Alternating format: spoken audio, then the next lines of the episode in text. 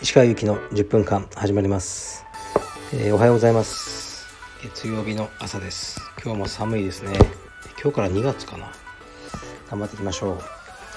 えー、っとレターをたくさんいただいてます。ありがとうございます。で読んでいきますね、えー、いつも楽しく聞いています。某充実ジムのものですが通っているジムについてご相談です。インストラクターの入れ替えにより指導の質が大幅に下がりました。かっこ前任のインストラクターに比べ実績や帯色が下のためまた専業でなく社会人と兼業されています。インストラクターの人数も3人から2人となりました。かっこ閉じ。さまざまな経営状態があるので仕方ないとはいえここまで指導の質が落ちたのに月謝はそのままです。かっこ市内では月謝が一番高くインストラクターの人数質も高いためこちらにしました。かっこ閉じ。習う側からしたらどのレベルのインストラクターがいるかとても重要なのに簡単に変更されては困ります。せっかく雰囲気も良い高立地でえー、雰囲気も良く高立地で通いやすいいい道場なのに残念でなりません。納得できない場合は移籍するしか方法はないのでしょうか。指導の質が下がっても 立地やその他の条件の良さで自分を納得させるしかないのでしょうか。何かアドバイスをいただけますと幸いです。長い。えっとですね。うんまあそうですね。そのうんなんかレストランと一緒だと思うんですよね道場は。なんか急に味が変わったと。大好きなカレーね通ってたらなんか急に甘くなったと。いうことがあったとしますよね。でそれをじゃあお店の人に前の味に戻してくれ。っていうことも可能でしょうし聞くかどうか分かんないですけど。でも他のお客さんはいやこの甘い方がいいんじゃないかとか思ってる可能性もありますよね。だからもううんもうそのレストランに行かないっていうふうにするしかないと思うんですよね。不満があれば。なんか店側に何か変えてくれっていうのはなかなか言えないことだと思いますよね。だからたまたま店のテイストとお客さんのテイストが合ってる時だけが幸せなんですよね。両者が。そうじゃない時はあの、お客さんが離れていってででもお客さんがねなんかどんどん来なくなっちゃったら先生も。とかねそのレストランのお店側も「ん？なんか味変えたの悪かったかな」そこでしか気づけないっていうね。そういう構図なんですよね。だから、まあ、先生との関係性わかんないですけどうん。ちょっと冷たい言い方かもしれないですけどもう不満があるんだったらやめるしかないでしょうね。はい。で先生側の論理もちょっとわかるんですよね。もしかしたら指導はうまいけどなんかうーんなんかね道場の金パクってたとかねインストラクター。ありえなくはないですよ。そしたらクビにするしかないじゃないですか。とかね。だからなかなか厳しいですよね。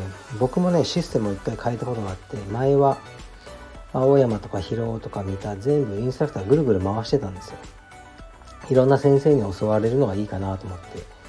だから橋本とかもね、青山に週1来たんですよね。で、うちのやつも行かせてってそういう風にしてたんですけど、週1来てもね、あの名前とか覚えないんですよ。まあ、それはしょうがないですよね。生徒さんの。覚えられないですよね。自分の道場にも行って、青山にも行って、三田にも行ったりしたら。で、僕はあんまり良くないなと思ったんですよね。だから、もう道場を完全に分けて、青山のスタッフは青山でしか指導しない。疲労は疲労だけ見ただけそういうふうに変えたんですよ。そしたらやっぱりね不満を言われたんですよね。あの 週に1回の橋本先生のクラスが楽しみだったと。いうふうに。だからじゃあねあの出稽古代払ってあの行けばいいじゃない。すぐそこなんだからってまあ言ったんですけどいやそこまではしたくない、じゃあねその1,000円も払いたくないんだったらね言わないでくれよと思ったんですけど。でうん。でもまあ僕としてはね道場のメリットの皆さんのメリットのためにやったことなんですよね。今はだからもう指導者限られてるからあの名前とかもバッチリ入るしその人がねどういう状態で上達してきたとかを把握してるんですね。少ないインストラクターってどのどの道場も。僕はそちらの方がベストでなんか毎回セミナーみたいにね確かに「あ今日何々先生の」って言ってね、まあ、見た目はいいかもしれないですけどあんまり身にならないと僕は思ってるのでですからまあ先生側の論理と生徒さん側の論理のね違いもあると思いますが、ね、気にね気に食わないっていうかね、うん、違うなと思ったらもうやめるしかないと僕は思います。はい。えー、っとじゃあ次の質問いきますね。えー、っと何だったっけな。ちょっと待ってくださいね。えー、これもね似たような質問ですね。市川先生いつも楽しく聞かせていただいております。私の通っている柔術道場のことですがインストラクターかっこ黒帯30代かっこ閉じが絶望的にスパーリングが下手くそです。何も分かっていない初心者の白帯相手に自分の得意のニーオンからマウントベリンボロからバックで全く何もさせないスパーリングをします。私も何度か締めで落とされました。トップのインストラクターは気づいてないようです。他に変わりたいですが近くに道場はそこしかありません。充実は好きでやめたくないのですがどうしたら良いでしょうか？うん。これもね先ほど似てますよね、まあ、近くにないんだったらもうそこに行くしかないじゃないですか。単純に充実道場をね充実続けたければ。でまあこの先生うーん先生も問題はありますよね。でも先生とかねこのインストラクター。その生徒さんにね絶望的にスパーリンが下手くそっていうもう言われてる自体が言う方も言う方だと思いますけど悲しい状況ですよね。多分ねもう変わらないですねこの人は。無理だと思うんですよ。で多分他にあの近くにないってことは地方かなと思うんですけど他にないからこういうことできるんですよね。逆を言うと。東京はもう周り道場だらけなんであのこういうことやってるとねすぐ潰れちゃうんですよ。でもここに書いてあるように近くに道場がそこしかないっていうのはそういうね河川状態ですよね、まあ、独占してるんですよねこの道場が。だからそうですねビジネス的にはいい状態ですよね。やりたい放題。多少不満があっても、ね、人が辞めないという状態にあるわけですよね。だからこういう先生が発生しちゃうんですよね。なんか揉まれてないっていうか。だからうん多分先生は変わらないと思うんでもうねこの先生はにはもうなんかやられまくればいいんじゃないですか？うん。やられまくってちょっとねディフェンスを今日は1本取られないかったら俺の勝ちだとか思いながらスパーしてで他のもっと上手い生徒さんとかいるでしょ？茶帯紫帯とかでその人とスパーリングする時は多分うまく攻防をね合わせてくれたりする人もいると思うのでそういう人を選んであのスパーリングすると。いやこの先生とだけしかスパーリングしないとか、ね、そんな道場じゃないと思うんでそうやってねうまく折り合いをつけるしかないと僕は思います。はい。次いきます。と石川先生おはようございます。いつも楽しく拝聴させていただいております。カルペディウムのレッスンについての質問ですがカルペディウムでは普段のレッスンの合間にテクニック等の質疑応答などを受け付けておられるのでしょうか。それともそういう質問はプライベートレッスンのみで受付する形なのでしょうか。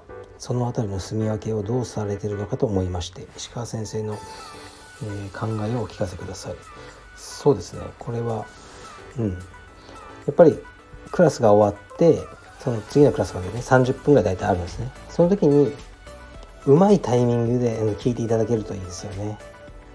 あの例えばまあヨガとかね水泳教室があるじゃないですか。じゃあ終わりですっていうこう先生がこうプールサイドにもう上がった時に体拭いてる時に「先生あの平泳ぎをもう一回」とか言って自分から自ら飛び込んじゃうとかね、まあ、困りますよね。そういう人、ね、ヨガとかもねもう終わったら「はい終わりです」でいきなりねなんか「あのポーズは?」とかこう言われてもとかはあると思いますね。だから基本クラスが終わったらもう終わりだと思うんですがまああのー、やっぱり聞いてきたら教えちゃうのがインストラクターだと思うんですよね。いやあの嫌ですとかそういう人はいないそういうインストラクターはいないと思いますね。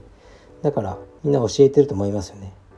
でもそれをじゃあその30分がっちり全部質問にされたらうん、それはやっぱりインストラクターも体きついしお金払ってプライベートレッスンしてくださってる方にフェアじゃないですよね。だからそこは大人のなんかいい塩梅でやっていただきたいなと思いますね。ちょっとこれはちょっと時間取りすぎだなとか。うん。でもね教えたがりの先生いるんですよ。僕も結構そういうことあってねなんか1時間ぐらいねあのタダで教えちゃったりとかたまにするんですけどあのー、たまにですよ。基本的にはクラスが終わったら終わりでいいと。思ってます。でも教えてるのが普通になってる。そういう状態だと思います。はい。今日も頑張っていきましょう。失礼します。